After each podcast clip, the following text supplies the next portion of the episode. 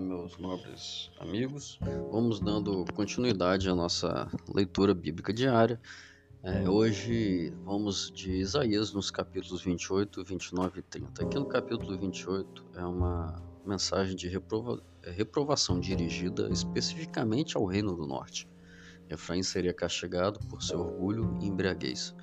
O orgulho o havia levado a ser independente de Deus embriaguez o levara a desprezar suas orientações. Por isso, devido à desobediência de Efraim, Deus se assentaria para julgá-lo. O capítulo menciona uma tremenda negligência dos líderes do povo nos versos 8 e 9.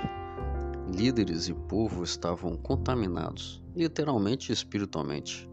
Por isso, para conduzir o povo de novo dos retos caminhos, a verdade deveria ser ensinada, diz o verso 10 de forma clara e lógica, uma ideia conduzindo para outra. Provavelmente o ponto alto deste capítulo seja o verso 23. Escutem o que eu vou dizer, deem atenção à minha mensagem. Não há nada mais devastador para os filhos e filhas de Deus do que não ouvir as palavras de quem sabe o que é melhor para nós, o nosso Pai Celestial.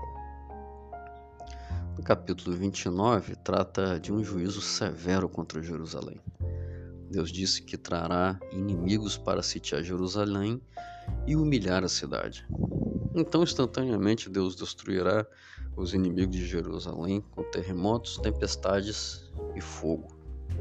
O juízo ocorre porque os israelitas dizem que honram a Deus, mas não fazem isso em seu coração e de modo sincero. Né? Vale a pena refletir sobre este ponto levantado no verso 13. Uma adoração apenas formal, da boca para fora, não é aceita por Deus. Querer agradar a Deus meramente cumprindo os mandamentos humanos não o agrada. O que fazer então? Adorá-lo de modo sincero e fundamentado em suas orientações contidas na, na Escritura. Adorar a Deus é mais do que dizer amém, Aleluia. Adorar a Deus é viver uma vida íntegra e de obediência. Aqui no capítulo 30, eu te faço uma pergunta. Você que é pai, como é que você se sente quando seu filho não lhe obedece? Quando seu filho é rebelde? Certamente você fica muito triste, não é verdade? capítulo, esse capítulo fala de filhos rebeldes do Senhor, que em vez de procurar ajuda e orientação de Deus, prefere procurar ajuda do Egito. E não apenas procuram ajuda, senão que colocam toda a sua confiança no inimigo, e além de confiarem no inimigo Egito, menosprezam a palavra de Deus, o grande amigo. Como você acha que o Senhor deveria ter reagido? Com indignação, verdade? Claro, deveria agir com indignação. Mas Deus demonstra impressionante misericórdia.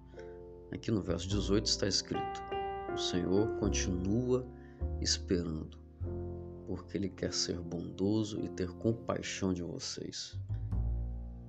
Pois Ele é Deus que faz o que é direito. Felizes são aqueles que põem a sua confiança nele. Que tipo de filha ou filho você tem sido para o Senhor? Agora é o tempo de se aproximar do Pai. Ele espera você de braços abertos. Faça isso agora e Deus, além de aceitar você, ele vai tocar no seu coração e transformar sua vida. Forte abraço, pessoal.